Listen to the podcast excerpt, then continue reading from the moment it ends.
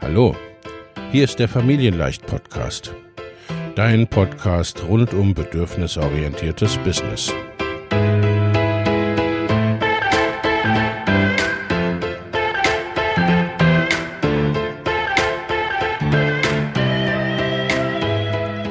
Für Mütter und vielleicht auch Väter, die ihr Leben und ihr Business im Einklang mit sich selbst und ihrer Familie gestalten wollen.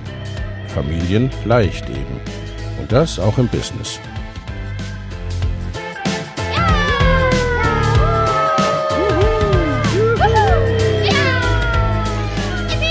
Herzlich willkommen, sagt dein Host Lena Busch, Gründerin von Familienleicht. Und immer auch mal wieder mit dabei Michael Busch, ihr Ehemann und Partner in Crime, Love, Family and Business. Viel Spaß mit deinem Familienleicht-Podcast. Wir sind live. Hallo und herzlich willkommen. Heute am Sonntagabend. Ich habe heute Abend einen Gast, die Corinna Nordhausen. Hallo Corinna, schön, dass du da bist. Hallo Lena, vielen Dank für die Einladung. Liebe Corinna, erzähl unseren Zuschauern doch kurz, wer bist du und was machst du so? Ja, Corinna, Corinna Nordhausen bin ich. Ähm, vom Beruf bin ich Kinderkrankenschwester. Ähm, aus der Kinderhospizarbeit komme ich und bin Trauerbegleiterin, Trauerbegleiterin und Reittherapeutin. Und seit drei Jahren jetzt in Elternzeit, ähm, raus aus der Pflege und habe mich dann vor anderthalb Jahren ungefähr gefragt, wie denn so mein berufliches und privates Leben weitergehen soll. Ähm, bin durch das Familienleben, durch das Leben mit meinen Kindern auf die Bedürfnisorientierung gestoßen und da ein ganzes Stück weit eingestiegen, tief eingestiegen ähm, und habe gemerkt, dass das einfach unheimlich zu mir passt, dass das äh, in mein Leben greift und dass ich das auch ähm, ja, übertragen kann auf meine, auf meinen Beruf, auf meine Tätigkeit und merke, dass das nicht ein, ähm, ein Tool ist, was ich nutze und dann übertragen kann, sondern dass das wirklich in mir wächst und entsteht und dass ich das gar nicht mehr wirklich trennen kann. Ähm, und in dem Zuge ist mir aufgefallen oder ist mir klar geworden, dass ich keinen Schichtdienst mehr arbeiten möchte mit Familie, mhm. dass ich mein Leben so, wie ich das vorher geführt habe, gerade nicht mehr weiterführen möchte und mir irgendwas anderes überlegen muss, wie ich das beides äh, vereinen kann, weil ich auch unheimlich gern arbeite. Ähm, ja, und dann bin ich irgendwann auf dich gestoßen, auf dein Angebot und bin da eingestiegen, ohne eigentlich eine Idee davon zu haben, wo es genau hingehen kann. Also was kann man eigentlich mit Palliativcare online machen? So, ich muss doch, muss doch irgendwie den Menschen gegenüber sitzen. Ich habe gepflegt vorher, ich war am Bett, ja. ich habe intensive Gespräche aus Situationen herausgeführt, die gar nicht unbedingt geplant waren. Und wie, wie kann ich jetzt an diese Familien kommen und die ja. begleiten, ohne dass ich die ähm, in einer klinischen Situation oder einer stationären Situation antreffe? Ja, und dann ging mein Weg vor anderthalb, knapp zwei Jahren bei dir los und äh, hat sich jetzt so weit entwickelt, dass, dass ich, äh, oh Gott, kurz davor stehe, einen Online-Kongress zu veranstalten. Ähm, der startet in weniger als einer Woche und das ist ganz, ganz aufregend. Und ja, es ist auf dem Weg einfach ganz schnell klar geworden, ähm, dass das geht, dass ich einfach mehr ja. schauen muss, wie ich das umsetze, äh, ja. welche Wege ich finde, die Menschen zu erreichen. Und letztlich ähm, habe ich dann tatsächlich auch nochmal meinen Fokus anders ausgerichtet ähm, und zwar weg von der oder nicht weg von den äh, Betroffenen, aber nochmal ein Stück mhm. weiter nach vorne äh, zu den Fachkräften, die die Betroffenen mhm. begleiten. Mhm. Das ist eine ganz wichtige Schnittstelle, wie ich finde. Und Absolut. ja, da, da liegt jetzt mein Fokus drauf. Ja, also wirklich mit denen zu arbeiten, die ne, an vorderster Front sozusagen mit den, mit den Betroffenen zu ja. tun haben und sich vielleicht genau wie, wie es dir ergangen ist, sich fragen, das muss doch irgendwie anders gehen oder das sollte doch vielleicht irgendwie anders äh, gehen und eben auch für die da zu sein, ne? die zu stärken für ihre Arbeit und in ihrer Arbeit. Und du hast es schon gesagt, in wenigen Tagen beginnt dein wunderbarer Kongress, über den wir heute sprechen wollen. Erzähl uns mehr davon. Ja, erzähl uns mehr. Also auch in dem oder innerhalb dieses Prozesses ähm, darf ich eure Begleitung genießen, eure ganz, ganz enge 1 zu 1 Begleitung. Und ohne die wäre ich definitiv äh, nicht an dieser Stelle. Es ist jetzt neben der Familie, mit der Familie äh, seit einem Jahr in Planung. Und ja. Ähm, ja, das ist eine lange Zeit und auf dem Weg gab es ganz viele Höhen und auch Tiefen und auch Momente, wo ich gedacht habe, oh Gott, niemals schaffe ich das, wie soll ich das eigentlich schaffen? Ähm, ja, und jetzt ist es kurz davor. Also in diesem Rahmen habe ich mich mit 28 Experten ganz aus ganz unterschiedlichen Bereichen ähm, unterhalten, habe die interviewt, habe Input von denen bekommen, und auch da hat es sich auf dem Weg gezeigt. Ich habe mir anfangs Gedanken darüber gemacht, wen möchte ich eigentlich in diesem Kongress haben. Ja. Und ähm, habe mir 40 Leute rausgesucht und am Ende waren noch 20 von den 40 übrig. das hat sich wirklich komplett neu sortiert, ähm, weil ich da gemerkt habe, wie weitgreifend eigentlich dieser Begriff Lebensende ist und wie viele mhm. Berufsgruppen mhm. tatsächlich an diesem Lebensende beteiligt sein können. Ähm, ja, haben sich da einfach die Ansprechpartner Partner auch nochmal sehr gewandelt. Und das, das war total gut, diesen Prozess durchzumachen. Anfangs ähm, hat es mich auch total verunsichert, dass ähm, angefragte Speaker abgesagt haben. Und dann bin ich so in dieses Vertrauen gekommen von, es werden sich genau die Menschen und diese Experten drumherum bündeln, die da reingehören und die da reinpassen. Und so ist es jetzt letztlich auch. Und ich schaue auf die Liste der Menschen, die da mitsprechen und denke, wow, wow. Ja, es sind, ja. Ja, weil das ist ja wirklich, ne? Also es ist ein weites Feld. Du hast den Prozess ein bisschen äh, beschrieben, ne? wie sich alles da auch nochmal schärft in der in der Arbeit. Letztendlich sind es dann ja auch mehr geworden als die 20, die dann erstmal ja. noch übrig waren. Wer spricht alles in deinem Kongress? Was sind, ne, was sind so dir, du hast schon gesagt, es sind mehr Berufsgruppen, die damit zu tun haben, als man eigentlich so meint, weil mhm. ich sag mal so, ne, für äh, Ärztinnen, Krankenpflegepersonal, Hospiz, Trauerbegleiter ist uns das allen irgendwie klar. Wer ist es noch und wer spricht in deinem Kongress? Und was ist überhaupt, ne, was ist so das große Bild, sag ich mal, von deinem Kongress? Ja, ich fange mal mit dem großen Bild an. Denn was ist eigentlich bedürfnisorientiert sterben zulassen? Genau. Ja, über diesen ähm, Begriff zulassen sind wir anfangs auch ein Stück weit gestolpert und mhm. ähm, haben da auch eine Resonanz zu bekommen in beide Richtungen, dass dieses Zulassen ein Stück weit aufstößt von, hey, es braucht es jetzt eure Erlaubnis, dass Menschen sterben dürfen.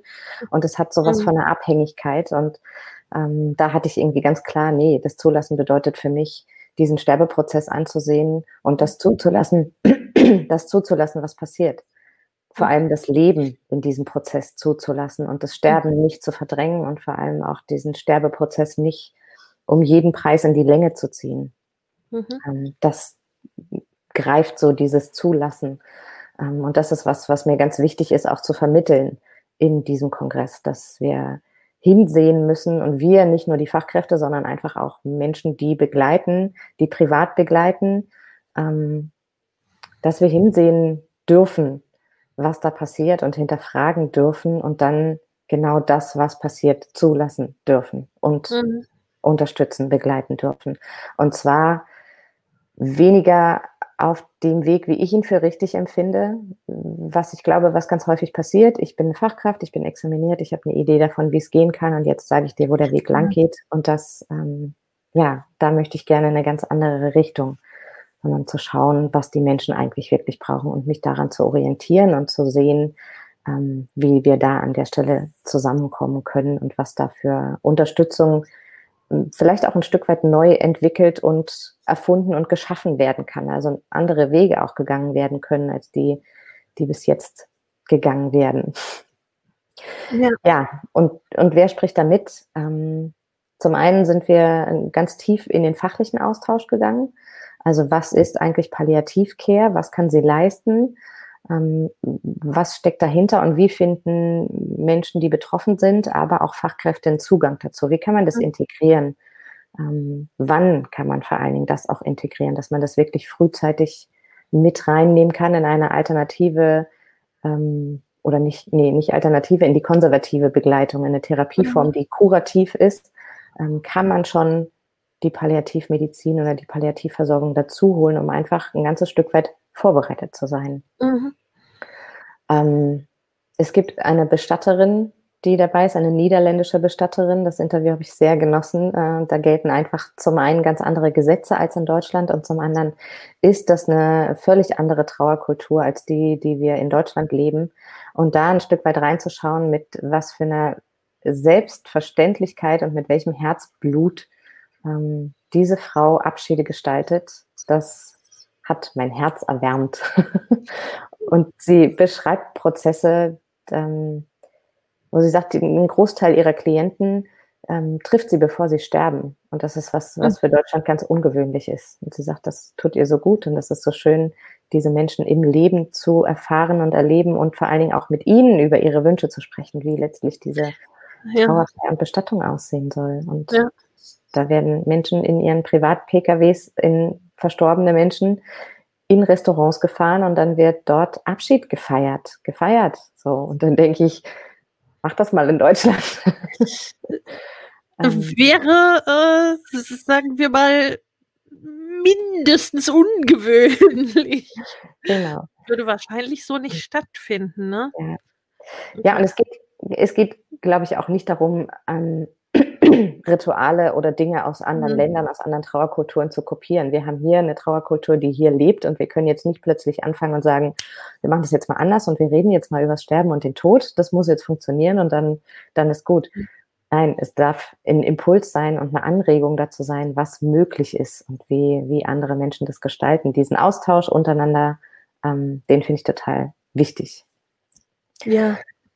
ja. Ich finde, das macht ja auch ein Kongress, ne? Also ich selbst liebe das Format Online-Kongresse ja sehr aus eben diesem Grund und es ist uns aber eine große Freude und Ehre, dich da begleiten zu dürfen, äh, weil es eben ne, so diese verschiedenen Perspektiven, diese verschiedenen Möglichkeiten auch aufzeigt, was ja immer auch so ist, äh, ich kann ja nur entscheiden oder in eine Richtung gehen, wenn ich überhaupt weiß, was möglich ist, was es gibt. Ne? Mhm. Und wie du sagst, ne, ich kann die Trauerkultur nicht verpflanzen, das macht auch keinen Sinn, aber ich kann mich inspirieren lassen, was da, ja. was so geht. Du hast selber ja, ne, du hast die Erfahrung, du bist ausgebildete äh, Trauerbegleiterin, du hast im Hospiz gearbeitet lange Jahre. Ähm, dann gibt's wiederum, gibt's ja Berufsgruppen, die trifft es etwas unvorbereiteter, dass sie mit dem Sterben zu tun haben, als das im Hospiz der Fall ist. Und dann auch, also wir haben selbst mehrere Sterbebegleitungen erlebt gehabt in der Familie und ich kann das nur bestätigen, die, was du äh, vorhin gesagt hast, ne, wie, wie gut das ist, wenn man mit dem, dem Sterbenden diesen Prozess gestalten kann und da im Austausch sein kann, wie die Person, ne, was der Person wichtig ist mhm. und auch wirklich diesen Abschied gestalten kann und ne, für sich auch richtig Abschied nehmen kann. Das, ne, wo der Tod doch ähm, ich das Gefühl, gerade in der deutschen Kultur schon irgendwie ein Tabuthema oft. Absolut, ja. Ist. Und mhm. das ist ja auch ähm, unter Fachkräften ganz häufig. Ja. Also auch im Hospiz ist es. Mhm. Man mag es kaum glauben und ich, ich verstehe, auf diesem Weg fange ich wirklich an zu verstehen. Ähm, aber auch da ist es tatsächlich an vielen Stellen ein Tabuthema. Und das, was du jetzt gerade gesagt hast, dass es vorbereitet sein oder ähm, sich auch mit dem Sterbenden schon auseinandersetzen können, was denn eigentlich seine Wünsche sind, das entlastet zum einen die Familie und die Zugehörigen unheimlich ja. und gleichzeitig ähm, auch auf dem Weg, auf dem ich jetzt bin, das entlastet die Fachkräfte. Die mhm. befinden sich manchmal in Situationen, wo sie Entscheidungen treffen müssen über einen Menschen oder über ein Lebensende, mhm. ähm, wo sie den Menschen überhaupt nicht kennen oder nur ganz flüchtig kennen, einen kleinen Teil seines Lebens kennen und dann äh, darüber nachzudenken, was wollte der denn jetzt eigentlich? Mache ich das hier gerade richtig? War das in seinem mhm. Sinne? Ist es in seinem Sinne? Und das vorher zu wissen und dann ein Stück weit auch die Verantwortung zu den Menschen geben zu können, denen sie gehört und mich mhm. auf das zu konzentrieren, was ich gerade leisten kann in meiner Profession, mit meiner Menschlichkeit und mich nicht mit deren Entscheidungen tragen zu müssen. Mhm. Das finde ich einen, einen unheimlich wichtigen Schritt und das ist mir wirklich so im Gehen aufgekommen, dass man das von den Schultern nehmen kann. Mhm. Ja, ja, ist ja einleuchtend eigentlich, ne? Also mhm. so, dass die Fachkräfte die Personen sind, die begleiten, die unterstützen können, wie man das gestalten kann, aber mhm. eigentlich nicht diejenigen sein sollten, die Entscheidungen treffen genau. dahingehend. Mhm. Genau. Und da habe ich auch gerade so in dem Bereich ähm, Sternkinder, Fehlgeburten, mhm. ähm, Geburtsbegleitung, da bekomme ich ganz, ganz viel Resonanz auch von den Hebammen, dass sie einfach auch sagen, dass wir lernen das nicht in der Ausbildung. Und wenn mhm. wir Inhalte dazu haben, dann sind die ähm, sehr kurz und knapp. Was mache ich denn mit einer Familie, die kommt und mit einer Mama, die sagt, das Baby ist schon verstorben in meinem Bauch oder ähm, die, wo das Baby während der Geburt verstirbt? Und da, da fehlt es noch an so vielen Ecken und Enden und da merke ich eine unheimliche Dankbarkeit dafür, ähm, was an die Hand zu bekommen, was sie tun können, was sie wirklich praktisch diesen Familien mitgeben können und an welcher Stelle sie auch wirklich sagen können, ich begleite euch und, und ihr entscheidet. Also das ist, ja. das ist nicht ja. meine Verantwortung. Und sich das auch wirklich erlauben zu können, zu sagen, das ist nicht meine Verantwortung, das muss ich nicht entscheiden, das möchte ich auch gar mhm. nicht entscheiden. Ja. Ähm, und da machen sich so viele Türen auf, auf, auf beiden Seiten. Das ist ähm, so eine Begleitung ist ja einfach auch ein, ein unheimlich intimer Prozess und da braucht es so viel Vertrauen, sich öffnen zu können. Und meines Erachtens ist eben diese Bedürfnisorientierung darauf zu schauen, nach dem Warum zu fragen, mhm. schafft so viel Raum für Vertrauen, schafft so viel Raum für Begegnung, für ehrliche Begegnung. Ähm, ja, Punkt. Ja, ja, denn äh, also Hebamme wäre, denke ich, so einer dieser Berufe, ne, wo man jetzt nicht von vornherein unterstellt, ja völlig klar, dass die mit Tod und Sterben zu tun haben, aber ja, natürlich, wie du sagst, haben mhm. sie es. Du hast ja, glaube äh, glaub ich, auch eine Hebamme mit im Kongress. Ja. Äh, und äh, da ist es ja so, ne, weil natürlich ist die ist und bleibt die Hebamme eine der Vertrauenspersonen und insofern ein, eine der AnsprechpartnerInnen für die betroffene Familie und ist da sozusagen, ne, ist da mit drin in der Begleitung und gleichzeitig äh, ist ja auch das Ding, dass die Fachkräfte ja auch damit umgehen müssen. Mhm. Ja, also, und wie du sagst, viele Berufe werden nicht drauf geschult. Selbst im Hospiz sagst du ja, ne, ist es irgendwie, bleibt es ein Tabu, obwohl es dort ja mm, zum Alltag gehört, mhm. dass dort Sterben stattfindet. Ja, so an, an manchen Stellen. Ne? Grundsätzlich ist es im Hospiz ist die Haltung ähm, oft eine ganz, ganz andere und der Umgang damit ist offen auch. Und es gibt trotzdem Punkte, die ähm, können meines Erachtens sich einfach noch ein Stück weit bewegen. Und was du gerade mit der Hebamme angesprochen hast, ähm, das ist auch wieder zu übertragen auf andere Berufsgruppen. Also wir legen einfach einen Grundstein dafür, wie diese Familien weitergehen, wie diese mhm. Familien in ihr äh, weiteres Leben gehen, für den Trauerprozess, für den Verarbeitungsprozess. Und genau das Gleiche gilt eben auch für die Fachkräfte, die begleiten. Also auch die können, haben die Möglichkeit, einen Grundstein für sich zu legen. Auch die trauern mhm. und auch die müssen Abschied nehmen. Auch die ähm, erleben Dinge, die sie traumatisieren ist sehr groß, aber die sie unheimlich bewegen und die sie ja. belasten unter Umständen. Und auch da sind im Kongress einige Inhalte dabei, ähm, die so in diese Richtung Persönlichkeitsentwicklung gehen. Was mhm. kann ich eigentlich für mich selbst tun? Wie kann ich mich selbst unterstützen? Ja. Ähm, ja. Wie kann ich mich in, einem, in meinem eigenen Trauerprozess unterstützen? Gerade in der Pflege oder auch in der Geburtshilfe sind unheimlich viele Frauen ähm, und unheimlich viele Selbstbetroffene in dem Falle, dass sie mhm. zum Beispiel auch eine Fehlgeburt erlebt haben oder dass auch jetzt, egal ob Mann oder Frau, ähm, dass sie auch einen Abschied erlebt haben, dass sie Menschen mhm. verloren haben. Und genau auf diese Situation ähm, stoßen sie, wenn sie begleiten. Und dann werden mhm. sie an ihre eigenen, ähm, an ihre eigene Trauersituation, an ihre eigenen Gefühle gebracht, darauf zurückgeworfen und immer wieder damit konfrontiert. Und es ist ein unheimlich wichtiger Schritt, finde ich, sich mit seiner eigenen Trauer und mit seinen eigenen Erlebnissen auseinanderzusetzen und da ein Stück weit dran zu arbeiten, dass ich auch das nicht, ich nehme mich natürlich persönlich mit in die Begleitung, aber dass ich nicht meinen Trauerprozess in die Begleitung der Familien mit ja. mhm. sondern dass ich das ein Stück weit ähm, voneinander trennen kann,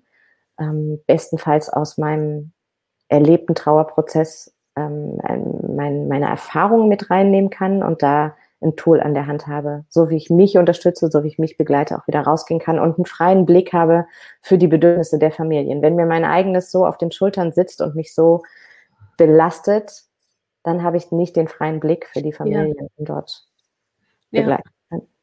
Ja.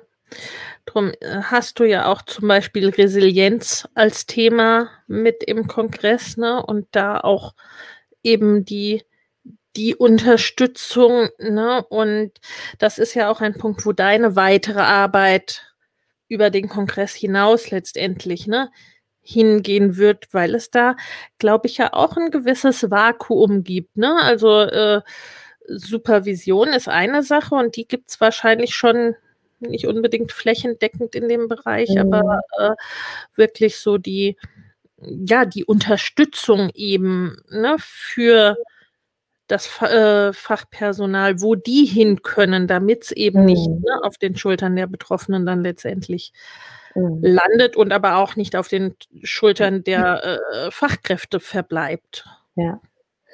Und vor allen Dingen auch nochmal den Blick raus aus, äh, aus dieser Blase Palliativcare oder aus dieser mhm. Blase mhm. ja. Hospiz, denn auch Menschen auf oder, oder Mitarbeiterinnen auf einer Intensivstation, MitarbeiterInnen, mhm. ähm, auch die sind täglich mit dem Sterben konfrontiert. Ja.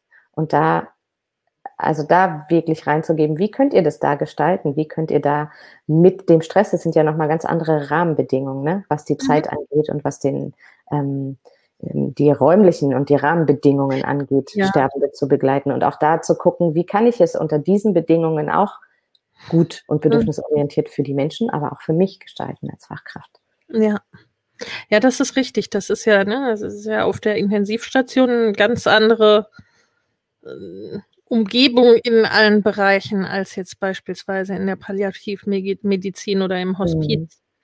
Und auch zum Thema Palliativmedizin, da hast du ja wirklich sehr, ne, es ist sicherlich ja ein riesengroßer Bereich und da hast du ja, ja. ganz unterschiedliche Personen auch dazu, ne? Auch äh, sozusagen aus der Praxis und aus der Theorie trifft es vielleicht auch nicht so ganz, ja, aber doch, doch, doch, nimm uns da nochmal ja. ein bisschen mit. ja, ähm, also es sind zwei Palliativmediziner, äh, mit denen ich mich austauschen durfte und mit dem einen ähm, da steht das Thema Kommunikation am Lebensende ähm, ganz oben und äh, in einer Stunde spricht man nicht nur über Kommunikation, sondern wir ähm, schweifen auch sehr ab in, im Positiven, in äh, was sind eigentlich die Therapieziele. Und wir haben mhm. uns ähm, über Therapieziele in der Krebstherapie unterhalten. Ähm, wie ist der Ausblick? Was möchte ich eigentlich noch? Ähm, die wievielte Chemotherapie möchte ich noch? Wann macht sie eigentlich Sinn?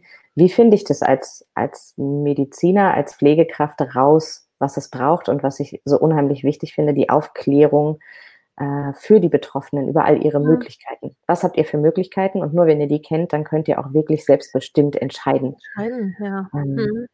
Und dann gibt es einen zweiten Palliativmediziner, mit dem habe ich mich über Early Integration unterhalten. Ähm, zu Deutsch die frühzeitige Integration mhm. von Palliativmedizin. Was macht das für einen Sinn? Wie komme ich da eigentlich ran?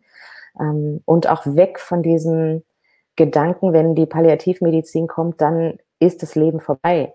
Er ja. sagt immer so schön, wir machen nicht das Licht aus und Palliativmedizin ist Lebensmedizin.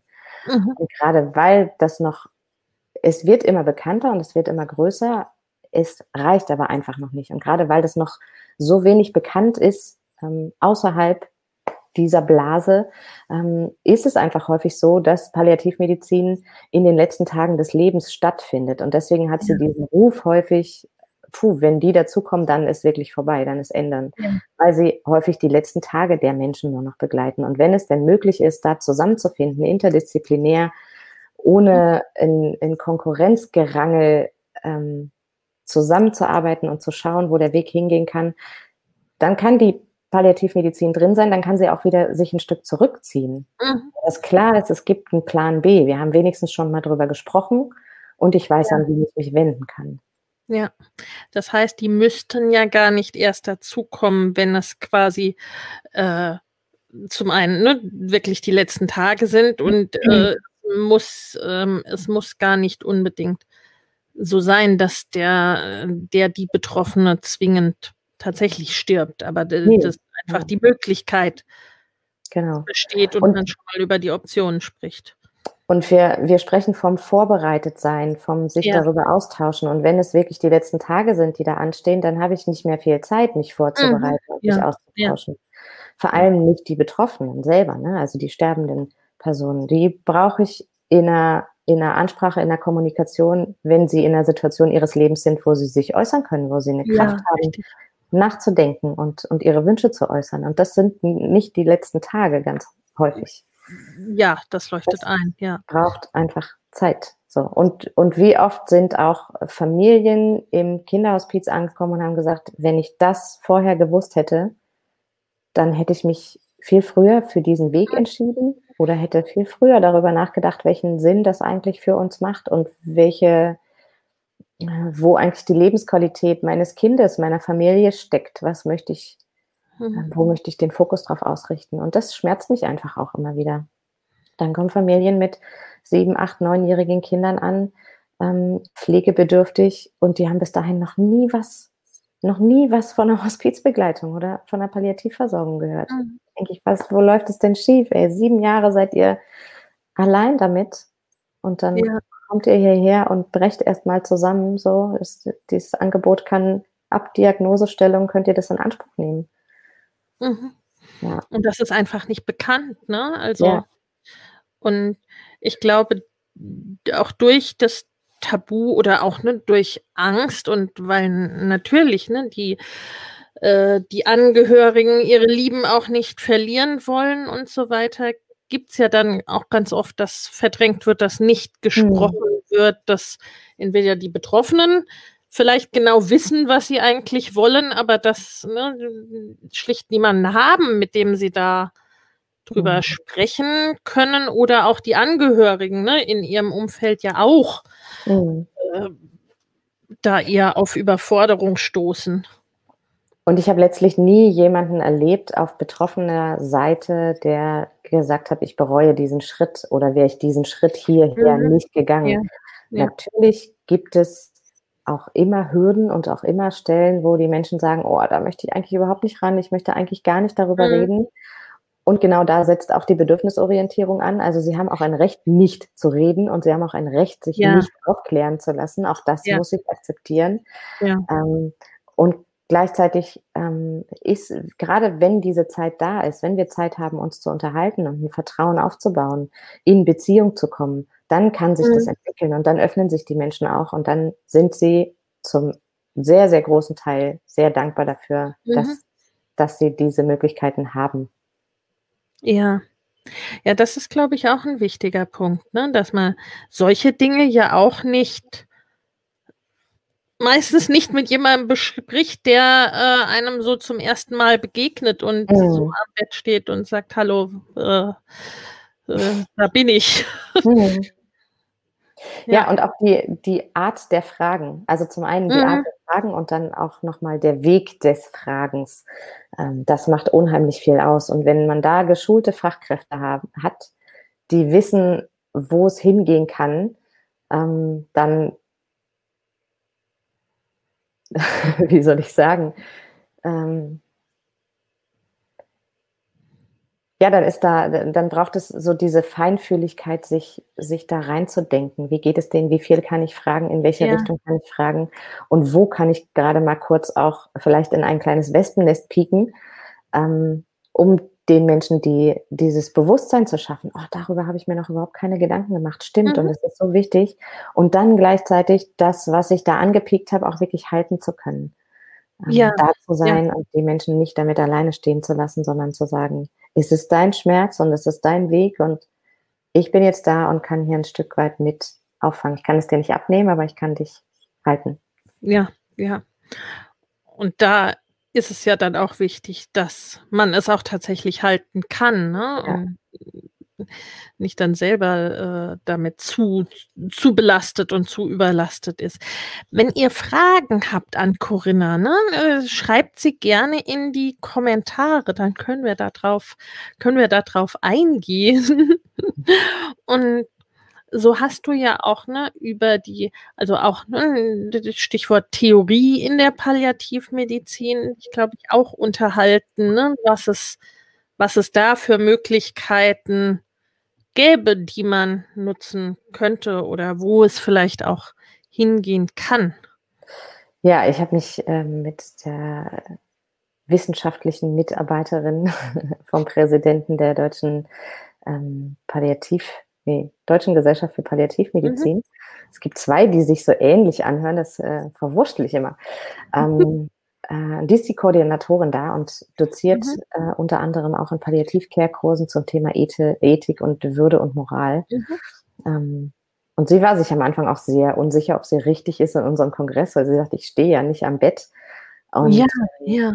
gerade gerade das Ethik, Würde und Moral, das äh, ist ein zentrales Thema und da braucht es eine eigene Haltung von den Menschen, ja. die dort begleiten. Also ich muss eine Idee davon haben, wie, wie stehe ich eigentlich dazu, wie stehe ich eigentlich zu diesen Themen. Und wenn ich eine Idee und eine Haltung habe, dann kann ich auch die anderen wieder ein Stück weit stehen lassen. Ne? Dann ähm, ja. habe ich mich mal damit auseinandergesetzt. Und sie hat einen, einen unheimlich wichtigen Punkt für mich angesprochen. Sie sagte nämlich, dass sie oft einsteigt mit, dem, mit der Frage, ähm, die Würde eines Menschen ist unantastbar. Seht ihr das genauso? Ja. Und jeder hat irgendwie ähm, ähm, jedem gehört seine Würde und er hat das Recht mhm. darauf. Mhm. Und dann kam in einer ihrer Kurse das Beispiel, ja, was ist denn aber eigentlich mit äh, einem Menschen ähm, mit einer pädophilen Neigung? Und dann gingen plötzlich die Meinungen auseinander und es war sich niemand mehr gleich.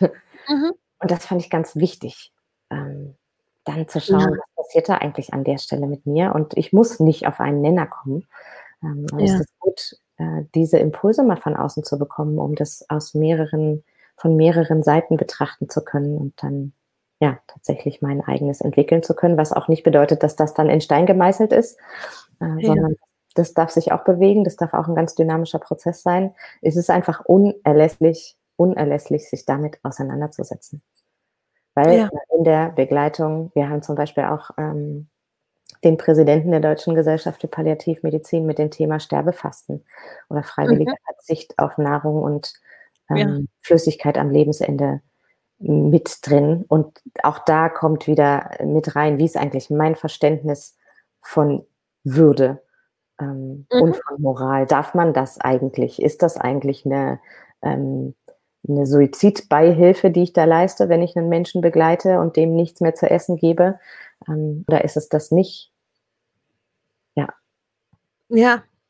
Ja, das ist, das ist spannend. Auf, auf das Interview bin ich persönlich sehr gespannt, weil wir das selbst erlebt haben in, in der Familie und es da so war, dass wir eine Betreuung hatten in dem Moment schon ne, für die Person und die Person aber sehr, sehr klar war auch in dem, mhm. ne, was sie wollte und was sie tat und das machte es einfacher, in den, ne, weil wie du sagst, es hängen ja dann auch sozusagen rechtliche Themen dran. Wer darf denn in welchem Kontext dann irgendwie was tun oder was entscheiden?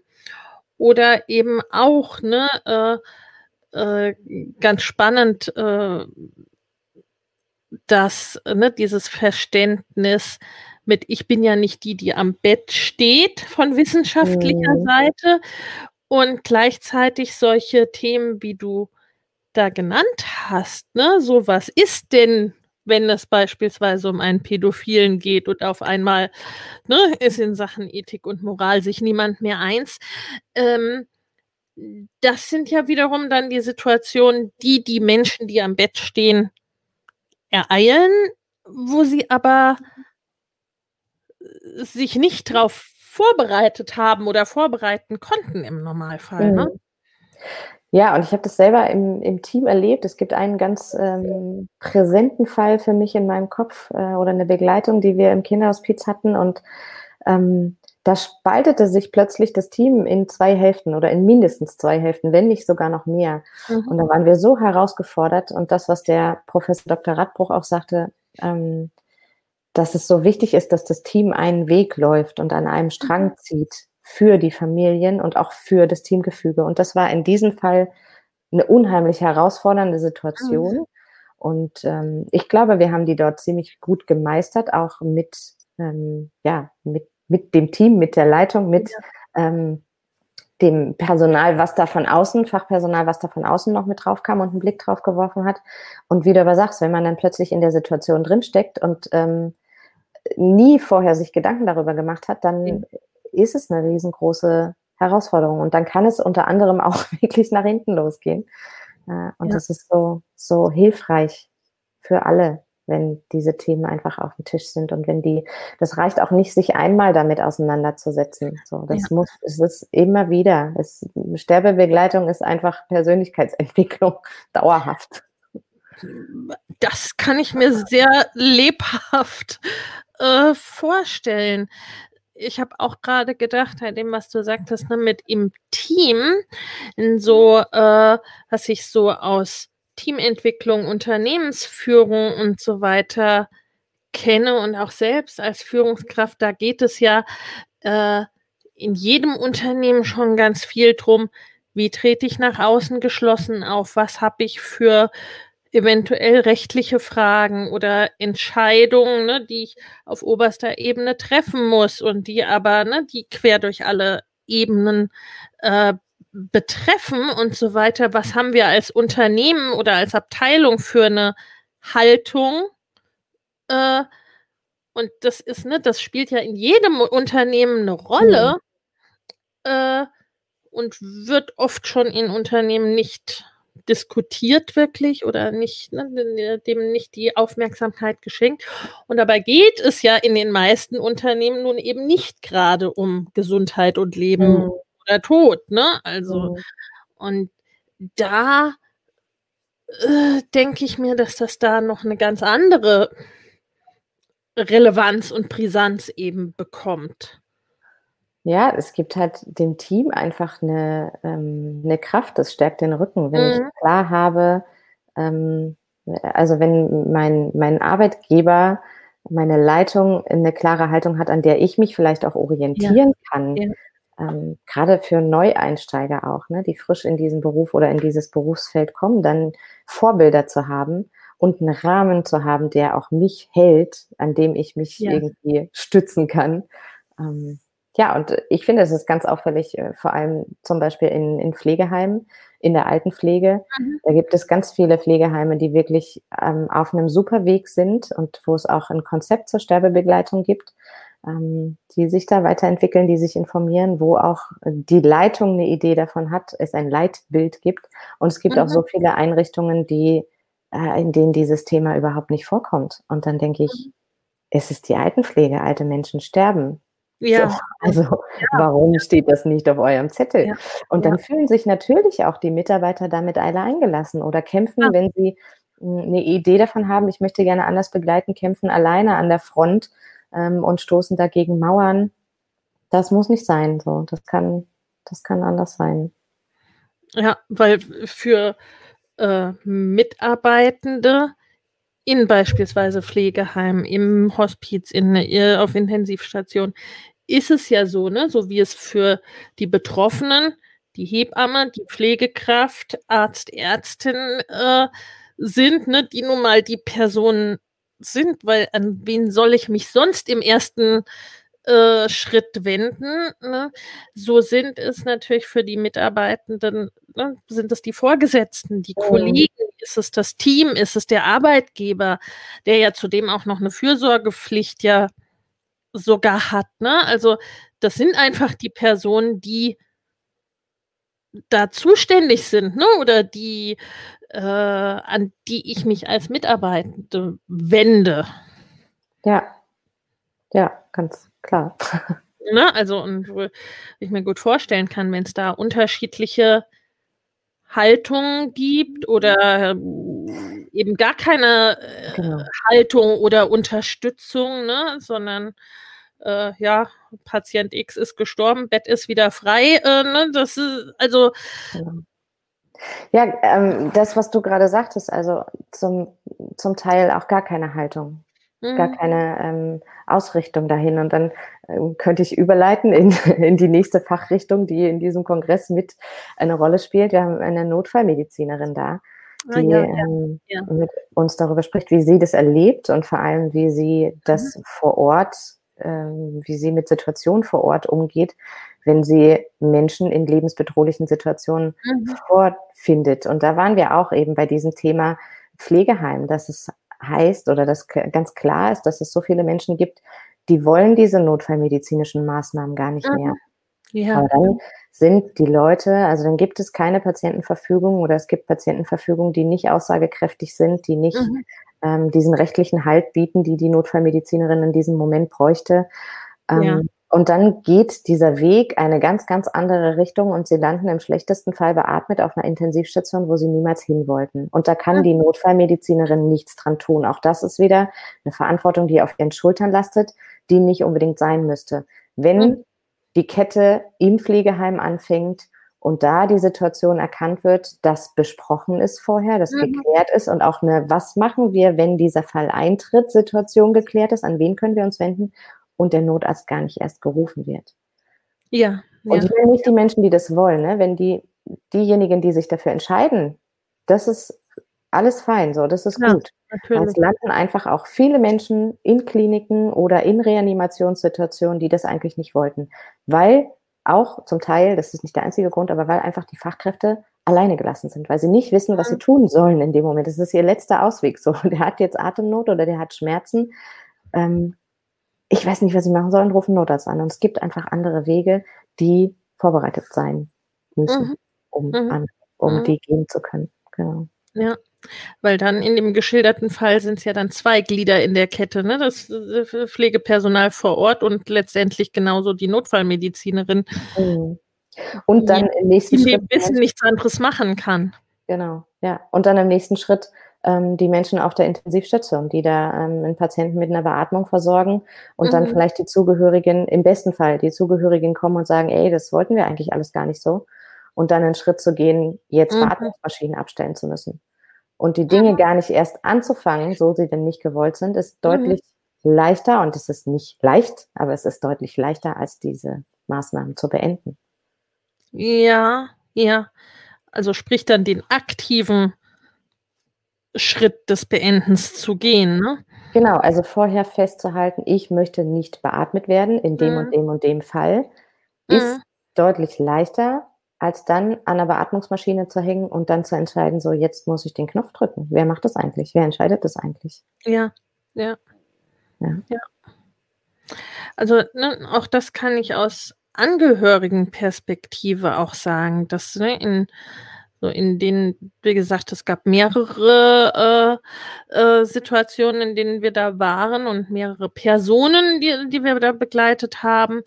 Und ähm, je genauer wir das wussten, umso besser. Also, ne, was da mhm. gewollt war, was da gewünscht war, sei es durch den direkten Austausch im Abschied äh, nehmen oder sei es, weil einfach ne, das schon sehr, sehr lange auch klar mhm. war, was da gewollt und was nicht gewollt ist. Mhm. Wobei sich ja auch das, ne, das haben wir auch erlebt, ja auch nochmal ändern kann. Ja. Ne, ja. Also ja nicht unbedingt das bleiben muss, was ich 20 Jahre lang gesagt habe, dann in dem Moment.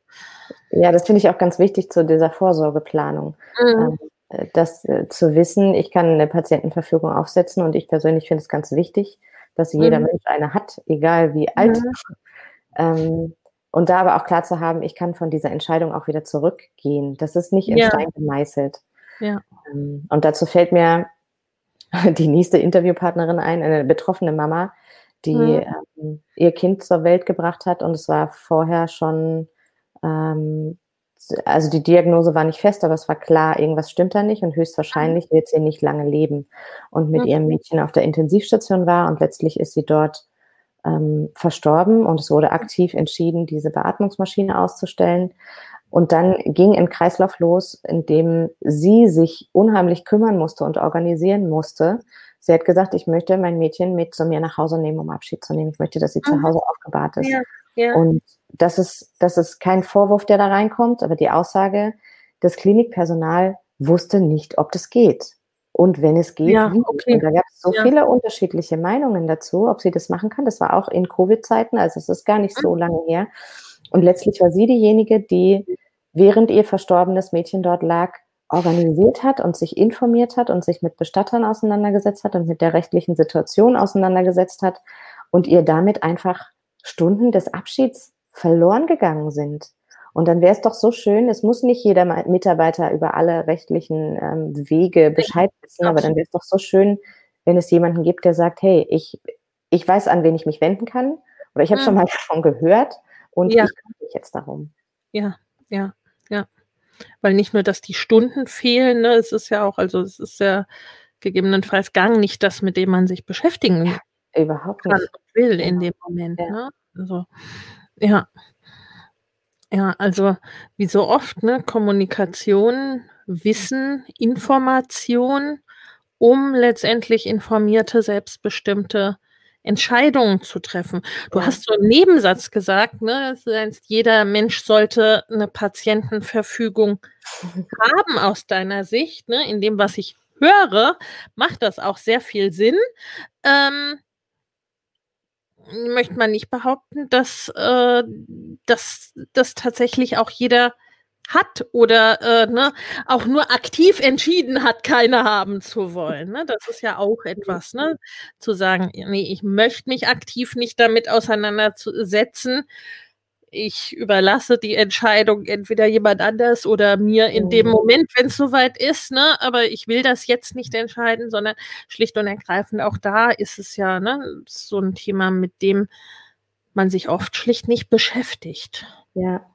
Ja, und dann steht man selber oder auch die Familie ganz plötzlich vor einer Situation, in der es einfach schlicht keine Zeit mehr gibt, sich damit zu beschäftigen. Und dann müssen Entscheidungen getroffen werden und werden Entscheidungen getroffen, die meistens nicht nach den Wünschen der Betroffenen mhm. ausgehen.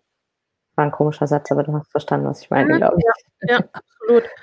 Zumal ich auch glaube, dass äh, auch wenn sich die Meinung nochmal ändert, äh, äh, ist man da eher, äh, kann man das eher kommunizieren oder auch als mhm. Angehörige, äh, Angehörige mitbekommen, wenn man sich im Vorfeld darüber schon ausgetauscht hat mhm. und im mhm. Vorfeld darüber Gedanken gemacht hat. Ne? Also wenn man dann merkt, hoppla, Moment, irgendwas scheint da jetzt irgendwie anders zu sein. Ja. Ja, und gerade die, ähm, der Austausch mit dem Hausarzt oder mit den äh, Zugehörigen mhm. gehört in diese Patientenverfügung mit rein. Ne? Wenn da irgendwie ein Satz steht, ich möchte keine lebensverlängernden Maßnahmen, schwierig ähm, kann man ganz, ganz schwer so umsetzen. Ähm, da geht es wirklich auch um darum, dass Außenstehende erfahren, was dieser Mensch für eine Haltung zum Leben und zum Sterben hatte. Und mhm. die Patientenverfügung kommt ja zum großen Teil zum Einsatz, wenn die Betroffenen selber sich nicht mehr aktiv äußern können. Mhm. Und dann sind es einfach die gesetzlichen Betreuer oder auch die ähm, Zugehörigen, die das vertreten müssen. Und dafür muss mhm. es einen Austausch gegeben haben. ähm, ja. und eine Auseinandersetzung. Dann können die eben auch äh, eventuell unglückliche Form ähm, Formulierungen in dieser Verfügung nochmal klar machen. Und dann kann es glaubhaft äh, gemacht werden, was dieser Mensch wollte. Und dann kann ich an der Stelle auch nochmal von diesem Wunsch zurücktreten oder das verändern. Ist, aber es braucht einfach diesen Austausch. Und wenn ich mir, also vielleicht auch nochmal gerade an dich als, als Zugehörige, als Betroffene, ähm, wenn ich weiß, was dieser Mensch, der da liegt, wollte, dann ist es eine andere Situation, den zu begleiten und zu wissen, was ich für den tun kann oder was ich vielleicht auch ja. nicht mehr tun könnte, als wenn der da liegt und sich nicht äußern kann und ich denke, was, was wollte der jetzt eigentlich? Und jetzt muss ich das entscheiden. Ja. Das will ja. ich überhaupt nicht machen müssen. Ich will nicht entscheiden, ob meiner Mutter das Beatmungsgerät abgestellt wird oder nicht. Das will ich nicht. Das soll sie bitte selber machen. Ja, ja, ja, wirklich. Ne? Also, und das gleichzeitig ist es da ja auch, ähm, also ich meine, der, der Tod, das Sterben ist äh, das Ende des Lebens. Ich, ich finde, das hat sehr viel Nähe oder sehr viel gemein mit dem Anfang des Lebens, ne? mit mhm. Geburt und mit letztendlich auch mit Kinderbegleitung, ne? wo ich ja auch interpretieren muss, äh, zum Teil, was will der kleine Mensch denn, ne? oder was ist, was braucht der kleine Mensch, was ist eigentlich das äh, Bedürfnis. Und auch da ist es ja umso einfacher, je mehr ich da in der eben möglichen Kommunikation mhm. bin, je besser ich äh, das Kind kenne, das Baby äh, ne, einschätzen kann, interpretieren kann, was da, was da Sache ist und dann eben auch merke. Und das, ne, also das haben wir auch erlebt, äh, wo man eben dann auch merkt, wenn sich das Verhalten ändert, ne, wenn da dann doch auch Angst aufkommt beispielsweise, ne, und dann, wo es ja dann auch noch der Schritt ist zu sagen, okay, ist das jetzt die Angst und ist es mein Job jetzt in dieser Angst zu begleiten, mhm. aber nicht das grundsätzliche, die grundsätzliche Entscheidung, mhm. die die Person Jahre oder Jahrzehnte lang äh, vertreten hat, in Frage zu stellen? Oder hat sich da jetzt gerade was Grundsätzliches geändert? Mhm.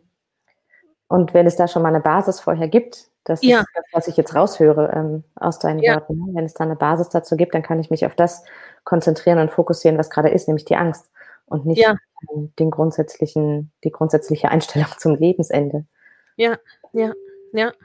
Aber das, ne, das braucht halt diesen Austausch vorher und das braucht das Vertrauen und eben, ne, egal oder letztendlich egal, ob das jetzt Angehörige sind oder Fachpersonal, also ne, zu dem vom ziemlich am Anfang, ne, dass es ja auch nicht die Dinge sind, mit denen sich die Notfallmedizinerin, die die Person jetzt da in wenigen Minuten oder maximal Stunden irgendwie äh, in schwerkrankem Zustand oder schwer verletztem Zustand irgendwie äh, erlebt, ne? mhm. wo man irgendwie gar keine Vertrauensbasis oder Kennen irgendwie aufbauen kann in diesem Maße. Ja, und sie hatte auch einfach ähm, Sekundenzeit, wenige Minuten Zeit, so eine Entscheidung zu treffen und hat diesen Menschen mhm. vielleicht noch nie in ihrem Leben vorher gesehen. Mhm. Und wer ist sie, um dann zu entscheiden? Also ich bin, ich bin so reingegangen mit diesem Gedanken, oft äh, eine Reanimation erlebt zu haben ähm, oder wo Menschen wiedergeholt wurden und dann mit einem mhm mit einem unheimlich schwierigen Outcome wirklich in einer Lebenssituation war, die sie, die nicht schön ist anzugucken. Und dann meine Frage so, warum habt ihr den jetzt eigentlich noch reanimiert? Und dieses Gespräch hat es mir so klar gemacht, sagt, ich stehe da vor einem Menschen, den ich noch niemals gesehen habe. Ich muss jetzt entscheiden. Und mhm. wer bin ich jetzt zu entscheiden, dass der nicht weiterlebt? Also ich weiß nicht, was der ja. wollte. Ich kenne den nicht. Ja. Und dann ja. brauche ich eine Patientenverfügung und dann brauche ich ähm, Zugehörige an der Seite, die mir glaubhaft äh, vermitteln können, was er eigentlich wollte und im allerbesten Fall auch noch Pflegekräfte, die diesen Weg mitgehen und mir das auch noch bestätigen können. Dann kann ich auch anders entscheiden, aber sonst packe ich den ein und nehme den mit. Natürlich nehme ich den ja, mit. Ja, ja, klar. Und wer letztendlich der Leidtragende ist, ist der, der Betroffene selbst. Mhm. Und die ja. Fachkräfte, die das, ähm, also es gibt einfach auch so viele Fachkräfte, die sagen, ähm, dass äh, solche Lebenssituationen zu begleiten, beschäftigen mich. Was kann die Medizin eigentlich mhm, alles leisten? Genau. Was kann sie alles ja. am Leben erhalten? Ja. Und das kriege ich nicht mit meinem Verständnis von Würde und Moral und Ethik ja. überein, äh, das zu begleiten. Und diese Situation mhm. können nicht alle, es ist nicht der Stein der Weisen und es ist auch nicht die Lösung für alles, aber das kann ähm, ja ein Stück weit verhindert werden auch. Ja, weil ja mit den getroffenen Entscheidungen müssen ja alle Beteiligten auch letztendlich dann leben und die tragen oder auch ne, dabei begleitet werden, dabei unterstützt werden. Ich erinnere mich noch, dass du ja auch berichtet hast über äh, ne, den ersten Todesfall, den du erlebt hast und begleitet hast in deiner Arbeit, ne? Und dieses das erste Mal auch an einem Bett zu stehen und ne? also so all diese Dinge ne, äh, machen ja was mit einem. Oh. Und, äh, da gibt es natürlich ähm, auch Gefühle, die man hat und Wünsche, die man hat oder Dinge, wo man hinterher denkt, äh, das hätte ich mir anders gewünscht oder da hätte ich etwas gebraucht. Mhm. Ja. Ja, und aus diesem, da hätte ich, äh, ich hätte mir was anderes gewünscht. Ähm, da äh, ploppt mir gerade nochmal so dieses Wort Fehler auf. Also, mhm. ja, zum einen dieses ähm, Gefühl den Familien mitgeben zu können, ähm, ihr könnt genau das äußern, was ihr euch wünscht, und dann schauen wir, ähm, wie wir an der Stelle zusammenkommen, was wir leisten mhm. können. Ähm, und Jetzt habe ich den roten Faden an der Stelle verloren. Ach so, und auch die, die Sorge, viele Fachkräfte haben auch einfach eine Sorge davor, was falsch zu machen oder dass dann ja. ähm, Betroffene oder Familien kommen und sagen, oh, das war überhaupt gar nicht gut, das, das, äh, das hier ist irgendwie gerade schief gelaufen. Da gibt es ein wundervolles Interview zum Thema Schuld mit einer Trauerbegleiterin. Oh. Ähm, also da auch wirklich schauen zu können, es geht nicht darum, keine Fehler zu machen. Wir mhm. sind Menschen wir sind in Beziehungen, Beziehungen sind lebendig und es passieren Fehler und es ist okay, die gehören da auch hin. Dann aber einen Umgang damit finden zu können, für sich selbst und auch in, in Kommunikation, in Beziehungen mit den Menschen. Also das ist mir total wichtig zu sagen, ey, du hab keine Angst davor, Fehler zu machen und aus diesem Gedanken heraus nichts, äh, tust du nichts. Das ist, ähm, mhm. ja, ja. Das ist so hemmend und so destruktiv für beide Seiten. Ja. Ähm, natürlich braucht es eine Expertise, braucht es ein Fachwissen und braucht es auch eine Achtsamkeit so. Nicht dies, auch, naja, mache ich heute einen Fehler, ist ja jetzt nie so schlimm. Ähm, aber wirklich auch zu wissen, die gehören dahin, die dürfen dahin und wir, mhm. wir können Wege finden, damit ja. umzugehen. Ja.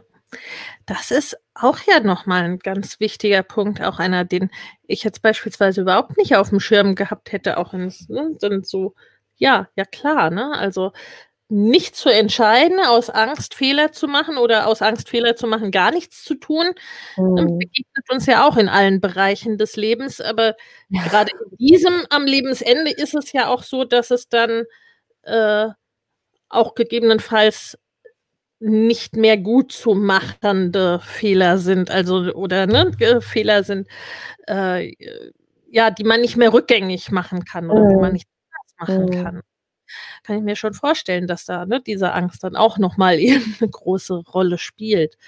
Ja. Also wir sehen, wir hören, ne, es ist ein riesengroßes Spektrum und äh, es ist ja noch viel mehr. Ne? Wir haben ja noch nicht mal über die Hälfte der 28 Speaker gesprochen. Äh, ich persönlich freue mich sehr auf diesen Kongress, nicht nur, weil wir ihn ja ne, hinter den Kulissen äh, voll das mit dir durchleben äh, dürfen und begleiten dürfen, sondern auch weil ich es rein inhaltlich ne, deine Arbeit so, so großartig finde und so furchtbar wichtig finde und auch persönlich sehr gespannt bin auf die ganzen Interviews.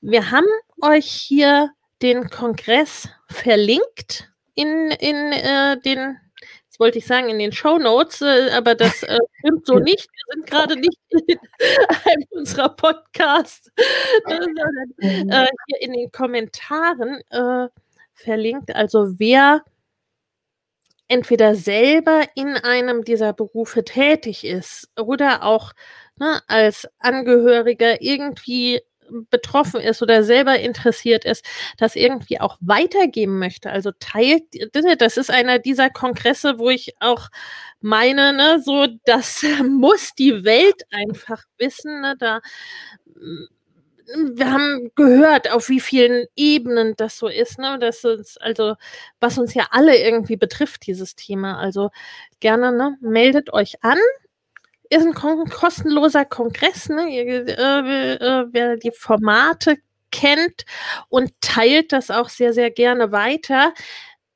Wer die Formate kennt, ist ein gutes Stichwort, weil nicht alle tun das. Also äh, nochmal kurz so ein bisschen zum Ablauf. 12. November geht's los. Ich melde mich jetzt an zu dem äh, äh, ne, äh, auf der Seite melde ich mich an zum Kongress. Was passiert dann? Wie ist der Ablauf des Kongresses? Äh, der Ablauf des Kongresses sieht so aus, dass es äh, jeden Tag, es sind jetzt 28 Speaker und dann wird es jeden Tag ähm, Links zu den Interviews, die für diesen einen Tag freigeschalten sind, für 24 Stunden freigeschalten sind, die bekommen die Menschen, die Teilnehmer per E-Mail. Auf diese Links können Sie draufklicken und haben dann für 24 Stunden freien Zugang. Das geht 17 Uhr los und immer bis zum nächsten Tag 17 Uhr. Ähm, und es wird zwei E-Mails pro Tag geben, wo wir ein bisschen einen Ausblick darauf geben, äh, was am nächsten Tag passiert und auch nochmal eine kleine Rückschau machen, äh, was am Tag vorher passiert ist. Und so ähm, hat man einfach auch an einem Tag Zeit, sich das, äh, dass sich das ein Stück überschneidet. Also ich kann am Morgen vielleicht noch einen Inhalt vom Vortag gucken und am Abend mhm. dann den neuen Inhalt mir ansehen. Und so gibt es an manchen Tagen zwei Interviews und an manchen Tagen tatsächlich auch drei Interviews. Das ist äh, eine ordentliche Ladung Impuls und Input. Äh, genau. Und ja. ja. Wunderbar. Und das, ne, das kann ich, kann ich ganz, äh, ja, ganz Lockdown-tauglich ja. zu Hause äh, ähm, genießen, konsumieren, wie auch immer, teilnehmen am Kongress, ne, auch auch ein Offline-Kongress, da ist es ja einfach so, dass es sehr, sehr viel Inhalt binnen kurzer Zeit mhm. ist. Also ne, man nehme sich mit, was man braucht, beziehungsweise es ist auch, äh, gerade bei dem Thema, das ist ja sehr, sehr vielschichtig und da sage ich vielleicht auch, ne, brauche ich eigentlich alles, aber äh, ist mir auch too much binnen so kurzer Zeit. Deswegen mh, hm, habt ihr es auch so gelöst, dass es zum einen so ein Kongresspaket gibt, dass man sich das Ganze sichern kann, wenn man zwischendurch feststellt, äh, ich schaffe das doch gar nicht alles.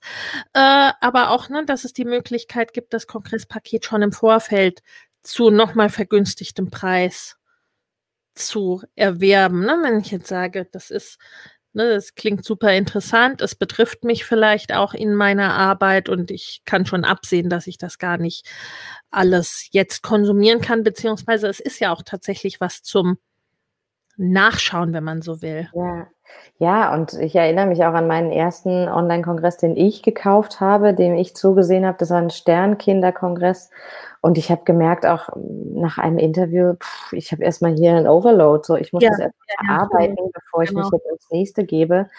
Und dann da irgendwie jeden Tag mir zwei, drei Stunden ja. anzugucken, das wäre mir einfach emotional auch viel zu viel mhm. gewesen. Ja.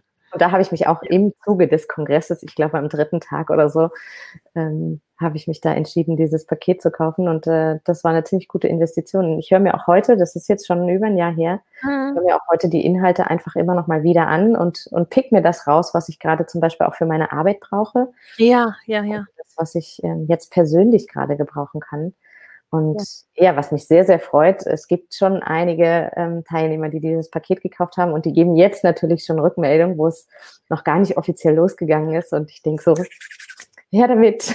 und ich freue mich einfach über dieses positive Feedback und das ist einfach ja. schon äh, zu wissen, dass es schon Menschen gibt, die das tatsächlich jetzt schon angucken und mitnehmen auf ihre Arbeit. Und ja.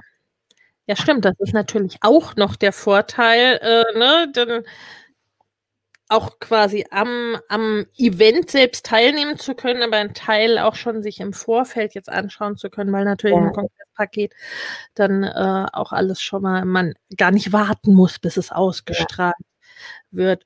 Und das sind ja auch, ne, über all, alles, was wir so besprochen haben, das sind ja auch tatsächlich Ansprechpartner für äh, einzelne Themen dann dabei, ne? Also wo ich so, äh, wie du gesagt hast, in meiner alltäglichen Arbeit dann äh, vielleicht auch so ein Interview mir dann nehmen kann, wenn ich's, mhm. wenn es mich beschäftigt. Ja. Ja, und dann auch vielleicht einfach nochmal reinzuhören, was hat dir eigentlich mhm. gesagt? So. Ja, ja. Und dafür Impulse gekommen. Ja, sehr, sehr schön. Also wie gesagt, ich bin furchtbar gespannt auf diesen Kongress. Ich halte es für einen sehr, sehr wichtigen Kongress und wie gesagt, ne, alle, die sich auch irgendwie nur da betroffen und bewandert äh, fühlen, meldet euch an zu, zu dem Kongress. Der Link steht hier in den Kommentaren und äh, ja, wir sind sehr gespannt. 12. November geht's los. Wie lange geht der Kongress? Zehn Tage. Zehn Tage. Also es ist ein, ist ein langer und doch überschaubarer Zeitraum zugleich. Ne? Also wirklich auch ja sich damit zu beschäftigen, sich damit zu, auseinanderzusetzen. Es gibt auch die Möglichkeit des Austauschs während des Kongresses. Ne? Ja, mit den Speakern. Also es gibt eine, ähm, eine Facebook-Gruppe und da sind die Speaker auch drin, haben sich zum Teil da auch ähm, vorgestellt schon und die wissen alle, wann ihre Interviews ausgestrahlt werden und stehen dann mhm. da auf jeden Fall zum Austausch. Ja, wunderbar. Super. Ganz, ganz großartig. Vielen, vielen Dank, liebe Corinna. Vielen Dank euch fürs Zuschauen und Zuhören und auf dass deine wichtige Arbeit in die Welt geht. Ja. Vielen Dank, dass ich hier sein durfte. Tschüss. Tschüss, Lena. Wenn dir der Familienleicht-Podcast gefällt, dann abonnier ihn doch einfach und lass uns auch gerne eine Bewertung bei Apple Podcast da. Hab eine gute Zeit und bis zum nächsten Mal.